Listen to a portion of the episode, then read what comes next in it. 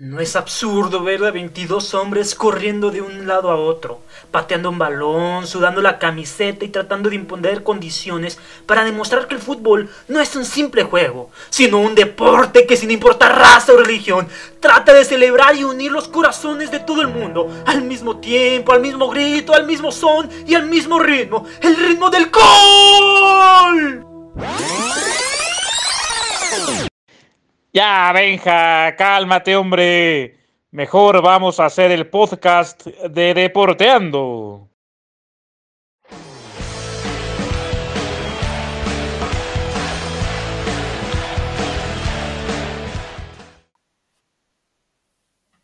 ¿Qué tal amigos de Deporteando? Estamos iniciando este primer episodio, primer episodio de un proyecto que espero y sea largo. El día de hoy tenemos un invitado especial, un invitado que a nivel nacional ya ha tenido colaboraciones con diferentes medios, que aparte de eso ha sido un gran profesor, un gran catedrático de diversas instituciones. Con mucho gusto y con mucho agrado, saludo al estimado Jorge Raúl Nasif. Estimado Jorge Raúl, ¿cómo se encuentra? ¿Qué te tomas, Benja? Eh? Gracias, gracias por tus comentarios, por tus halagos, Créeme que fue un gusto darte clase y más aún que me tomes en cuenta para tus proyectos, como lo es este programa, esta entrevista y todo en orden, todo muy bien, listo ya para platicar contigo. Eso, eso me da mucho gusto, que se encuentre todo bien, que esté en perfectas condiciones. Pues para comentarles a todos aquellos los que nos escuchan cómo está la situación de este pequeño proyecto que va iniciando estaremos hablando acerca del deporte, primordialmente del deporte con más seguidores a nivel mundial, el deporte conocido como uno de los deportes reyes del mundo. Estoy hablando del fútbol, este deporte que mueve masas, que aparte de todo esto conlleva un gran poder adquisitivo eh, y no importa, como ya lo dije en el intro, no importa la religión, no importa el estatus social, no importa la situación económica. Si tú eres aficionado a un equipo, siempre encontrarás con quién conversar acerca de ese mismo equipo. Y pues para eso, qué mejor que tener a una persona que tiene gran, pero gran conocimiento acerca de este deporte. Estimado Jorge Raúl Nasif, todos conocemos que el fútbol ha sido por mucho, mucho tiempo uno de los deportes más dominantes, puesto que son miles de millones de personas quienes los practican en el sector amateur, tanto en el sector profesional. Usted cuéntenos, ¿tiene conocimiento alguno de dónde da inicio el fútbol? Sí, claro, mira, el fútbol es un deporte inglés, definitivamente. Surge en el Reino Unido de la Gran Bretaña, concretamente en Inglaterra. Estamos hablando de mediados del siglo XIX. Y un deporte que tiene como quizá principal antecedente al rugby, que tú conoces perfecto, y que también este se considera como pie de lo que hoy en día conocemos como el fútbol americano, pero el fútbol soccer surge en Inglaterra a mediados del siglo XIX y poco a poco, por supuesto, se van estandarizando y delineando las bases reglamentarias, que además tú conoces muy bien, y el desarrollo mismo del juego, o sea, toda la primera parte del siglo XX o al menos hasta la segunda década pues ese formativo de, este deporte. Normas que se aplican, otras que se quitan, algunas pruebas para finalmente dar lo que, lo que tenemos hoy en día. Pero, el fútbol surge en Inglaterra con esa idea, fíjate, de, de un deporte de caballeros, muy entrecomillado, ¿no? De un deporte sí de contacto, pero no como el rugby. No son luchas, evidentemente, sino de una disputa totalmente leal, legal por el balón y dándole más preponderancia a la habilidad de, con los pies que a la fuerza física, ¿no? Entonces por eso el fútbol se consideró un deporte de caballeros en detrimento de otros que ya existían en Inglaterra y en Europa. Sí, bien lo comenta, sus inicios son con la eh, formación, con la situación de generar más caballerismo. Eh, asimismo, eh, anteponiéndose a lo que era siendo el cricket, que era el deporte por excelencia en ese entonces, comienza como forma de un entretenimiento para lo que iba siendo la clase obrera. Poco a poco el crecimiento de dicho deporte va en aumento estrepitosamente al grado de institucionalizarse y llegar a los, a los puntos más considerables y más recónditos del mundo. ¿Por qué? Porque reitero, todos, todos en algún momento vimos fútbol o vimos a alguien practicar o hablar de dicho deporte. Con estos temas que acaba de comentar, con todo esto, vámonos más adelante, pasamos los años, ahora en la actualidad, pues por obvias razones no se puede practicar en el amateurismo como tal, pero profesionalmente sí. Antes de que pasara lo de la pandemia, antes de que nos encerráramos, ¿cómo vive un aficionado el fútbol? ¿Cómo vive Jorge Raúl Nasif? Aparte de ser comunicólogo, aparte de ser un catedrático, ¿cómo vive Jorge Raúl Nasif un partido de fútbol? En el estadio, Benjamín. O sea, creo que eh, la mejor atmósfera para vivir un partido de fútbol es in situ, es decir, en el lugar de los hechos. Por supuesto, por supuesto que todos seguimos mayoritariamente el fútbol por los medios de comunicación, concretamente la televisión, en cuanto a las transmisiones en vivo, y esto es muy, pero muy bueno. Pero no me dejarás mentir que nada, nada se compara a estar en el estadio, porque no solamente disfrutas lo que ves sobre el terreno de juego, sino que el ambiente es sensacional, ¿no? La cervecita, los gritos, las porras, los cánticos, el poder ver reacciones incluso de los futbolistas más allá de lo que no se puede ver en la televisión. Yo fíjate que viviendo en la Ciudad de México, pero desde niño mi afición al Atlético Morelia, luego Monarcas y ahora otra vez Atlético Morelia, pues venía, fíjate, venía a Morelia expresamente a los partidos, al Estadio Morelos, me echaba mis cuatro horas de viaje, de ida, de regreso, solo para estar en el Morelos, en la tribuna, apoyando a mi equipo como tiene que ser y disfrutar de todo lo que implica un partido de fútbol. Yo creo que esa fue la mejor manera de poder hacerme presente. Pero también fíjate que extendí mi afición al tema de las colecciones.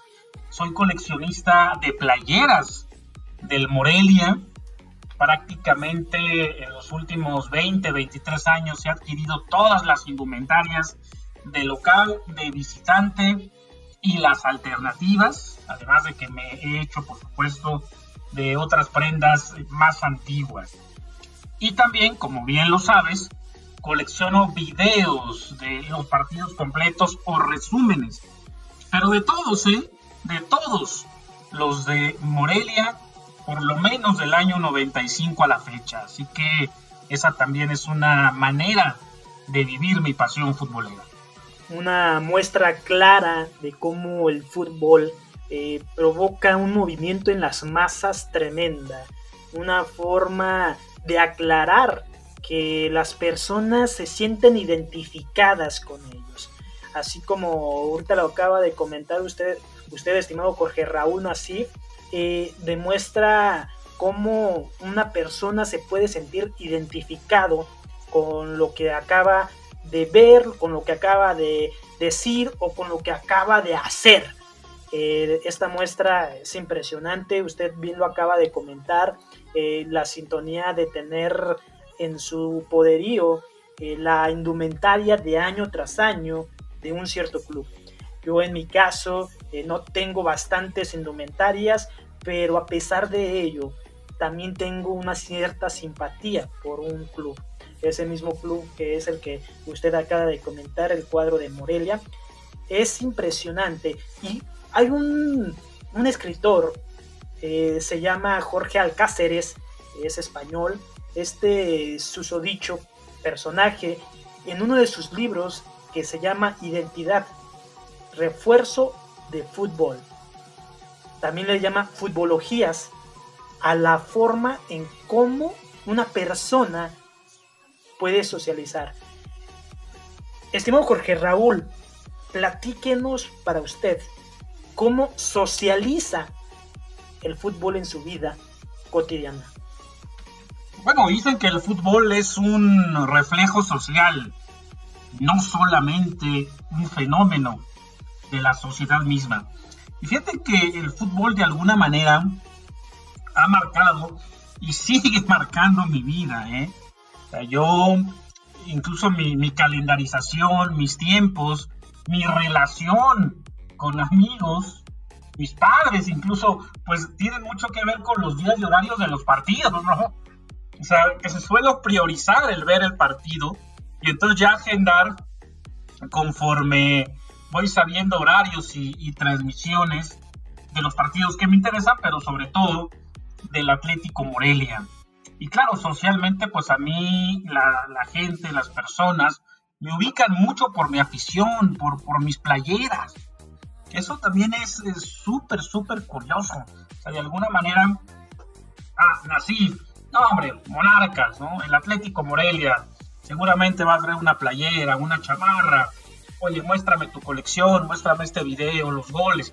Estoy tan identificado con el fútbol de Morelia, del Atlético Morelia, que de la misma manera así me ubican las demás personas. Eso socialmente es un fenómeno, ¿no? Porque es como, como si fuera una extensión tuya o incluso otro yo. Se vuelve parte intrínseca de tu ser. Ya algunos, Benja, le dirán fanatismo. Pues no sé si llegue a ese extremo, porque para mí el fanatismo es cuando te posesionas de tal manera que quieres imponer tu gusto, tu afición, tus colores a los demás. Y es cuando se arman esas trifulcas horrorosas en los estadios. Pero fíjate que socialmente también el fútbol puede sacar lo mejor o lo peor de muchos de nosotros. ¿eh? He visto aficionados que van los domingos a la cancha a ver partido y sacan lo peor que hay en ellos. es como un espacio donde se desquitan de lo que les pasó en la semana, en el trabajo, en la familia. ¿Cómo? Insultando al árbitro, y tú lo sabes, Benja, tú que eres árbitro, mentando madres a los jugadores, a los rivales, a los propios aficionados. El fútbol también, ¿cómo decirlo? Es, es, método de desfogue social. yo también lo veo así. Así como bien lo comenta usted, eh, son una de las logías en el fútbol, las futbologías, fútbol, identidad y violencia. Eh, vuelvo a recurrir eh, a uno de los libros, me había confundido en el apellido, es, es Alabarces, estuve cerca, una disculpa por ese pequeño detalle. Eh, realmente aquí toma en cuenta un aspecto que acaba de comentar, sacar lo peor de cada persona. Porque durante una semana ya tuviste tus problemas familiares, tus problemas económicos, por X razón, y llegas a la cancha, ya sea apoyar a tu equipo o ya sea jugar en un partido eh, con el barrio, por así llamarlo, llegas con ese ímpetu de desahogarte, pero sin importar con quién te vas a desahogar. Y ese punto es que toma mucho Juan Pablo Ferreiro en su libro Ni la muerte nos va a asegurar. ¿Por qué? Porque da a entender la referencia del cómo un aficionado puede idolatrarse a tal grado de llegar a escenas violentas. Usted, eh, yo lo sé, no está nadie para saberlo, pero lo voy a comentar. Ya ha viajado a Sudamérica. Ya ha viajado a Sudamérica por este por esta afición que tiene sobre el club de, que viste de color rojo y amarillo, Atlético Morelia. Ya viajó a Sudamérica. Usted vivió un poco la situación del folclore que vive el fútbol en Latinoamérica. Esa forma de socializar, esa forma de estar gritando los 90 minutos, ¿qué opina? ¿Qué le trae o qué sentimientos le llena esas situaciones en esos estadios? Bueno, a ver, primero decirte que, que, para que veas hasta dónde me lleva el fútbol, ¿no? Cuando viajé a Sudamérica, concretamente a La Paz, Bolivia, me decía mi jefe, oye, tú eres como que muy apretado, muy amarrado, muy ahorrativo, ¿no? Tú no viajas, tú no habías viajado al extranjero. Y mira nomás, o sea, vas a viajar, o sea, vas a dejar de ahorrar, vas a, a ser alguien que aparentemente no eres porque tú no viajas, solo por seguir a tu equipo. O sea, pues hasta dónde va tu pasión, Benja. Y así fue.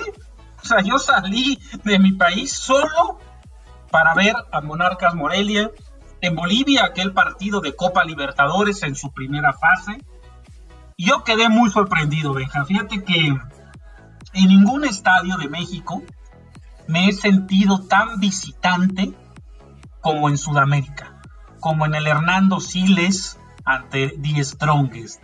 Copa Libertadores, el fútbol es una pasión incombustible por aquellos lares.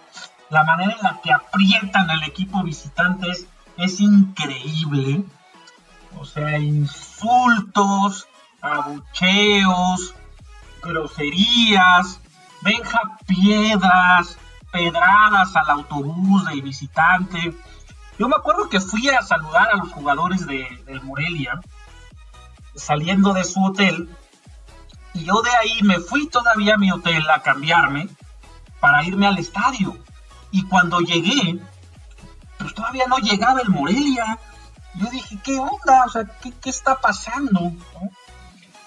Y, uno de los aficionados, fíjate, del Diestrongues me dijo, no, es que aquí los mandamos a dar vueltas para que se pierdan, para que se desesperen, para que sientan que no van a llegar. Fíjate hasta dónde va la pasión, venga, o sea, de intimidar al rival, ¿no? De presionarlo, de que se ponga nervioso, de que se desespere, de que llegue estresado al calentamiento. Los mandaron a dar vueltas, Benja, por la ciudad. Yo tardé una hora y todavía no llegaban. sí, realmente son de las cuestiones, disculpe que le interrumpa, son de las cuestiones que realmente no sacan de quicio, sino que sorprenden. Sorprenden hasta dónde llega dicho fanatismo o dicha pasión por un club. Eh, también recordar, ahorita que acaba de comentar esa situación, eh, recordar un partido de México contra Honduras, un partido donde los catrachos no dejaron llegar a tiempo a la selección mexicana al estadio de ahí de Honduras, el municipal de Honduras. ¿Por qué? Porque lo estaban apedreando, porque no los dejaban cruzar la calle para llegar al estadio y situaciones que provocó que el partido comenzara 5 o 10 minutos tarde. Fue muy, muy curiosa esa situación. ¿Y por qué lo menciona ahora? Porque lo está eh, mencionando de lo, que, de lo ocurrido en Stronges, en Bolivia. No, es algo muy curioso. que te interrumpa ahora yo a ti. Allá hay una idolatría muy grande por tus colores. Te pongo un ejemplo. Yo, lo sabes, sigo al Atlético Morelia. Pero si yo un día voy por la calle y me encuentro a, a Memo Ochoa, al Chicote Calderón, me encuentro a quien me digas, gustes y, mandes, ¿no? Aunque sea del América, Yo lo saludo y me tomo una foto, ¿me explico? O sea, no, hay ningún problema. Si yo soy aficionado de, Boca y me encuentro a un jugador de River, le miento la madre. Es más, deja tu Boca River. Yo le voy a Racing y me encuentro a uno de Quilmes, no lo saludo. A lo mejor no le miento la madre, pero a mí no me importa tomarme una foto con él porque yo soy de Quilmes. ¿no? O sea, el irle a un equipo en Sudamérica es negar totalmente a los otros. Y en México creo que no somos así, o al menos yo no. O sea, no te digo, puedo ver a, puedo ver a Memo Ochoa y saludarlo y pedirle una foto y no tengo ningún problema. Es sorprendente, es sorprendente esto que acaba de comentar. Realmente es una situación anecdótica ¿Para qué? Para no solamente contarlo aquí durante el podcast, sino también contarlo para aquellas personas que se nos acerquen y que digan, oye, voy a ir a Sudamérica a ver un partido. Decir, oye, pero ten cuidado por otras por estas situaciones. A me dijeron, realmente me, advirtieron, perdón, me perdóname, Benja. Fíjate que me hice muy amigo del gerente del dueño del hotel donde me hospedé. Y sí me advirtió, oye, ten mucho cuidado dónde te vas a sentar. Si mete gol tu equipo, no grites el gol. Es más, tápate la camisa, o sea, que, ni se te vea. No te muevas mucho porque te andan aventando un petardo. Así me dijo, ¿eh? Así me dijo. O sea, realmente e, esa situación es la que provoca que el fútbol eh, se vea con cierto aspecto eh, de vulgaridad, de represión o de hasta capricho, por así llamarlo, capricho de quitarse toda la atención que tiene entre semana, de toda la atención que tiene desde días atrás o de partidos atrás, que ah, que este jugador ya nos anotó un gol, vamos a refrescarlo durante los 90 minutos que dura el partido. Es muy interesante. Yo, me senté, Benja, perdón, yo, yo, me senté, me dijeron, oye, ya, ya veniste a Bolivia, pues cómprate la zona más cara, ¿no? O sea, no, no te vayas a la popular ni cerca de las barras, ¿no? Yo, fíjate que el estadio donde en México he visto algo más parecido a eso. ¿Sabes dónde es? En CEU, fíjate. En Ciudad Universitaria. Ese estadio tiene un ambiente suramericano. Yo ahí en CEU sí he pasado miedo, ¿eh? En ningún otro Muy estadio. Interesante. En CEU sí. O sea, CEU es lo más parecido a ir de visitante a Sudamérica. Muy interesante lo que acaba de comentar. Realmente son situaciones, eh, reitero, que, que quedan como anécdota y pues bueno, otras situaciones muy parecidas, pero que ahí sí queda como que solamente entre aficionados, es lo que pasa en Inglaterra o en zonas europeas con los llamativos hooligans. Ha tocado ver videos de cómo eh, entre dos barras de dos clubes distintos, el Gliwice de, de Polonia y el mismo Leia Varsovia de Polonia, eh, se enfrentan, terminando el partido, se, se ponen de acuerdo todavía para eso, para verse las caras y terminar en la calle lo que comenzó en la cancha. Son, situaciones son situaciones que sí, realmente uno se queda como que, ah, bueno, eh, lo voy a pensar. Y son eh, pequeñas acciones, bueno, no pequeñas, acciones que a la postre dejan mal parado a este hermoso deporte que como bien lo comenta, no solo es comentar lo malo, que es lo que estamos comentando actualmente, que es toda la, delincuencia, que toda la violencia, que todo, hasta machismo, que en un futuro vamos a estar viendo eso en otro podcast con otros eh, compañeros o otros invitados que estaré eh, teniendo aquí en este podcast. También hablar de lo positivo, ya casi terminamos este pequeño podcast, realmente es muy poco tiempo, pero tenemos que resumir todo. Jorge Raúl Nasif, lo positivo del fútbol en la socialización. Lo positivo del fútbol que te genera identidad, eh, creo que es algo muy importante con clubes, con jugadores, que finalmente tener un ejemplo deportivo es bueno porque el deporte está muy relacionado con las buenas prácticas, con cuidar tu cuerpo, con la salud, con el espíritu de competitividad en el buen sentido de la palabra. Me parece que eso es muy positivo, que los niños sigan a deportistas ejemplares cuando lo son, por supuesto. Finalmente es una sana diversión y entretenimiento. Hay valores muy buenos dentro del fútbol, que no me detendré ahora a exponerlos porque se acaba el tiempo, pero me parece que eh, te puede hacer mucho bien seguir este deporte. Ahora, para finalizar y terminar con el punto ya crítico, lo negativo del fútbol. Que cuando tu pasión te convierte en fanático, puedes hacerle el mal, hacerle daño a quien no piense como tú, tratar de imponer tus ideas. Y esto que hablábamos, ¿no? O sea, el hecho de de que el fútbol tiene una característica muy chistosa, que cuando vas al estadio, sientes el ambiente, ves a tu rival, sacas lo peor de ti, ¿no? O sea, yo, por ejemplo, he conocido personas que no son racistas en lo absoluto, ¿no? Al contrario, luchan por los derechos de todos. Pero los he visto en un estadio de fútbol y cuando el rival les mete gol y es un personaje brasileño o africano, le dicen chinga tu madre pinche negro, ¿no? Racismo. Pero no son así. El fútbol saca lo peor que hay en ti. Realmente es muy, muy cierto ese aspecto. Y pues realmente con esto estaremos terminando este podcast, el primer episodio. Son tres episodios los que vamos a tener con relación a temas similares a lo que estamos comentando el día de hoy. La socialización, la psicología y todo lo que conlleva en cuestión de violencia de género, diferencia de género, el ámbito de cómo se vive un partido de fútbol tanto en las gradas como en la cancha. Y yo, yo como árbitro, es muy simple lo que voy a decir. Un partido amateur, si un equipo tiene un jugador estresado por X razón, es un partido sufrido. Pero si ambos equipos se dedican a lo suyo, que se dediquen a darle espectáculo que deben, realmente es impresionante lo que se puede llegar a ver en un partido.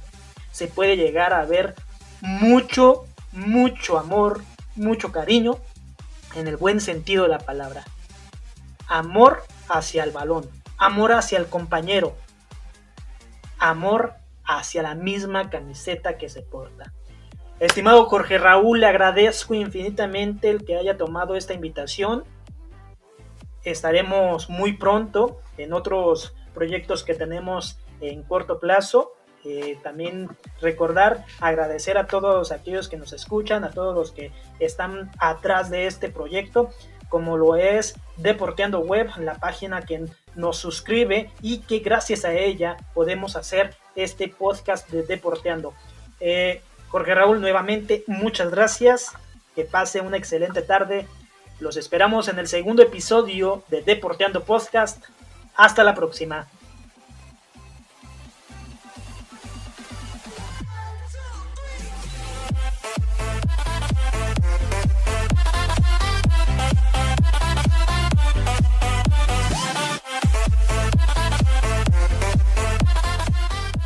Termina el primer episodio de Deporteando. No te pierdas el segundo programa, donde estará de invitada especial la señorita Ángeles Rubalcagua, estudiante del último semestre de la carrera de psicología en la Universidad Michoacana de San Nicolás de Hidalgo.